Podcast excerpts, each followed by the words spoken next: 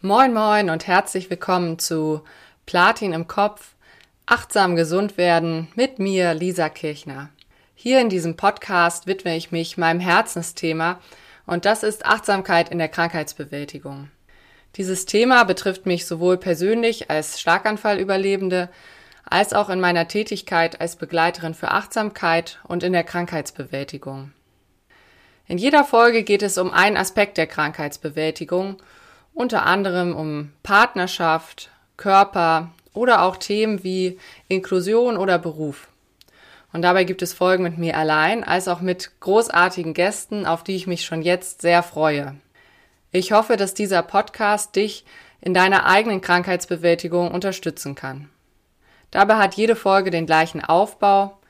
Am Anfang erzähle ich etwas davon, was mich gerade bewegt, und dann geht es einen Großteil der Folge um das Schwerpunktthema, entweder mit oder ohne Interviewgast.